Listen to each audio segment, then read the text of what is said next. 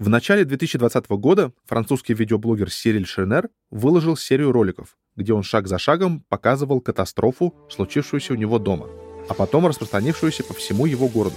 Сначала он закидывал в свою ванну целую упаковку шариков, увеличивающихся в размере под действием воды. А через несколько часов обнаружил, что они не только раздулись так, что заполнили всю ванну, но и каким-то образом попали в унитаз. В следующих видео из этой серии он сначала пытается убрать результаты своего эксперимента пылесосом, но тот ломается. Потом Шернер обнаруживает увеличившиеся шарики в уличной канализации, и за ним якобы начинает гоняться полиция. Сириль довольно быстро признал, что его ролики были постановкой. И единственная настоящая деталь в них — это то, что гидрогелевые шарики, именно так можно назвать эти игрушки с точки зрения химии, действительно смогли заполнить всю ванну. Тем не менее, его история увлекла половину интернета на несколько дней. А готовность людей поверить в эту историю подтвердила, что и в 2020-х годах мы можем воспринимать химию как что-то мистическое, даже если объяснение сути процесса буквально у нас перед носом. Сегодня мы поговорим об игрушках из гидрогелей которые многократно увеличиваются в размерах, впитывая воду.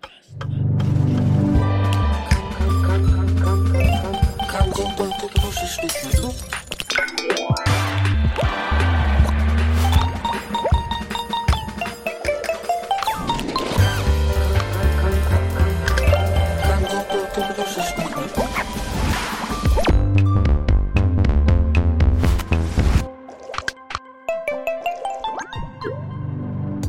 Это подкаст «Кандидат игрушечных наук», где я, химик Иван Сорокин, рассказываю, как новые материалы и необычные реакции помогают создавать игрушки и все, что с ними связано. От спиннеров Лего до глиттера и Simple Dimple. Сегодня мы поговорим о гидрогелях.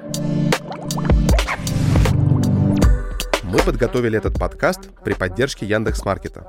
На Яндекс.Маркете продается больше 50 миллионов товаров – в том числе игрушки, материалы для творчества, детские книги, одежда и еще много всего интересного для детей и их родителей.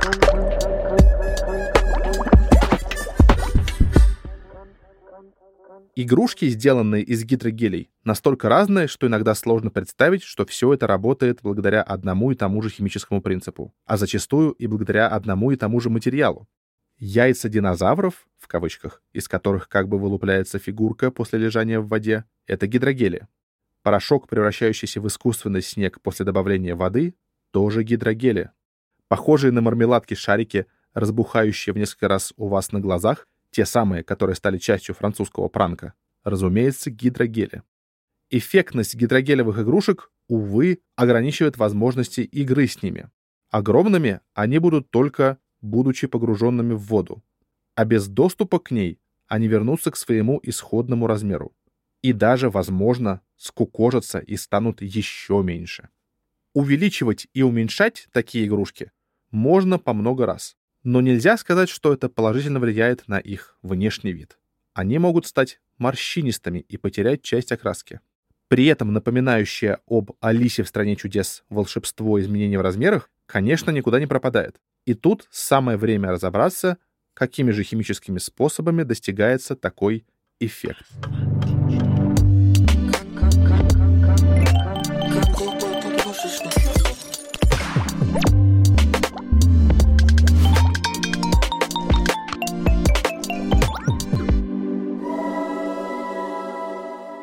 Впитывающая игрушка в разбухшем состоянии содержит то, что можно назвать гидрогелем. Помните описание дисперсии из выпуска про батутные ямы? Вот пример еще одной. В гидрогеле большое количество мельчайших капель жидкости распределено внутри твердого материала так, что от этого заметно меняются его свойства. Гидрогели образуются из воды и чудесных веществ, которые называют супервпитывающими полимерами. Именно супервпитывающие полимеры содержатся в высушенных, уменьшенных версиях этих игрушек. Словосочетание «супервпитывающий полимер» звучит как что-то из мультфильма, но это вполне научный термин. Мы уже обсуждали с вами, что такое полимер, но давайте быстро повторим. Если длинная-предлинная молекула состоит из повторяющихся звеньев, то ее можно назвать полимером. Супервпитывающие полимеры делают не из любых полимерных материалов. Мы не можем просто взять полиэтиленовый пластиковый пакет, переработать его и получить разбухающий шарик. Чаще всего порошок, превращающийся в гидрогель, это специальные сшитые полимеры. Удивительно, но это тоже вполне научный термин. Сшитыми эти полимеры называются потому, что при их изготовлении короткими химическими цепями друг с другом соединяют нити разных полимеров. Так, в современных разбухающих игрушках мы чаще всего можем найти сшитые друг с другом полиакрилаты и полиакриламиды — полимерные пластиковые материалы. От количества поперечных цепей, сшивающих полимерные нити, напрямую зависит свойство будущего гидрогеля. Ведь именно между отдельными нитями в полимер залезают распирающие его изнутри молекулы воды. Если поперечных цепей мало, это значит, что вздувшийся гидрогель будет огромным по размеру и довольно неустойчивым по форме. Если же поперечных цепей много, это делает супервпитывающий полимер более жестким.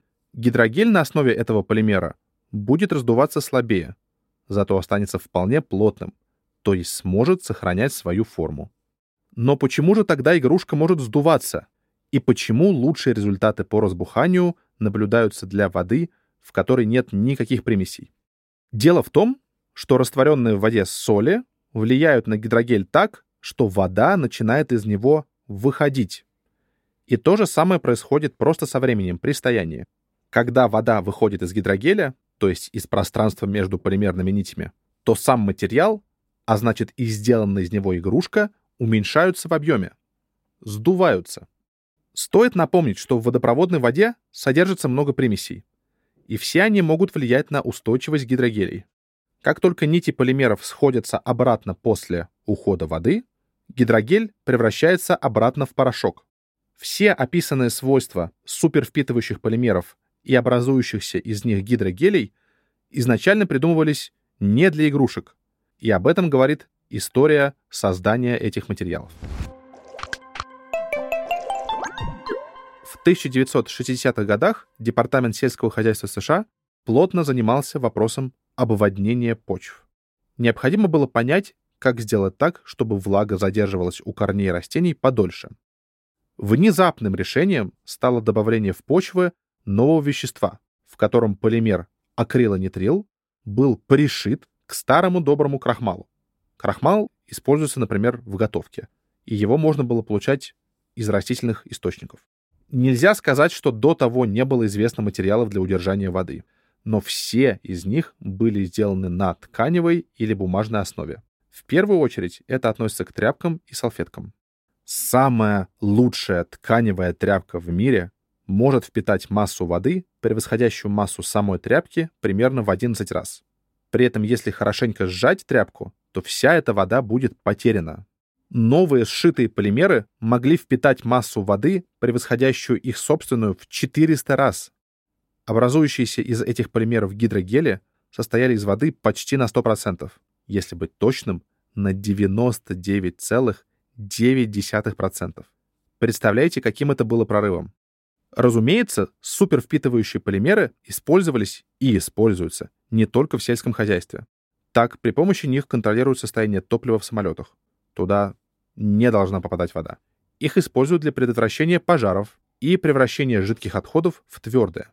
Но чаще всего супервпитывающие полимеры можно встретить в максимально повседневной вещи, которая, однако, поменяла жизнь родителей по всему миру. Одноразовые подгузники, настолько прочные и настолько удобные, именно за счет впитывания мочи в гидрогель. И основные улучшения технологий производства супервпитывающих полимеров за последние десятилетия связаны в первую очередь с подгузниками и другими средствами гигиены, Существует много домашних экспериментов с гидрогелями, которые можно провести при помощи подгузников. Но для всех из них нужно аккуратно выковыривать шарики полимера из подгузника. А мы с вами сделаем что-то попроще.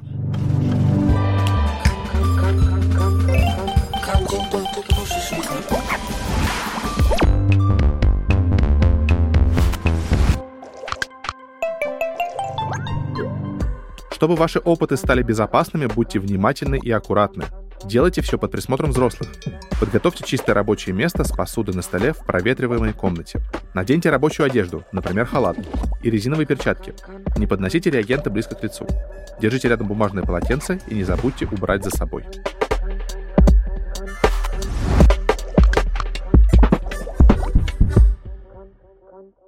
Для этого эксперимента вам понадобится еще один домашний гидрогель. И это гель для укладки волос, тот, который очень густой и намазывается на волосы с усилием. Также вам понадобится широкий стеклянный стакан, металлическая чайная ложка и мелкая поваренная соль. Возьмите стакан и надавите в него гель из тюбика на пару сантиметров в высоту от дна стакана. Попробуйте помешать гель ложкой. Что вы чувствуете? Почему гель такой липкий? Теперь возьмите щепотку соли и насыпьте ее на поверхность геля для укладки. Как изменяется при этом объем геля? Попробуйте теперь помешать гель ложкой. Наблюдаете ли вы изменения? Как вы думаете, что именно случилось с гелем?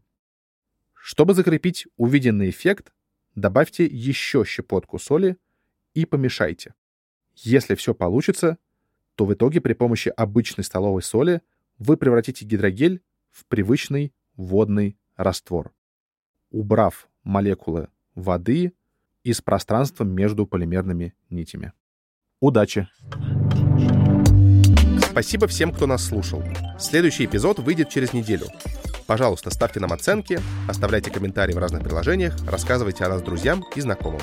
Мы подготовили этот подкаст при поддержке Яндекс Маркета. Яндекс Маркет — это marketplace, место, где продается огромное количество товаров. От холодильников до книг и фломастеров. В том числе множество всего для детей и их родителей. Над подкастом работали редакторка Таня Салата, звукорежиссер и композитор Женя Миневский, факт-чекер Михаил Трунин, расшифровщик Кирилл Гликман, выпускающий редактор Сережа Дмитриев, иллюстраторка Вера Хохлова, дизайнер шрифта Маша Касаткина.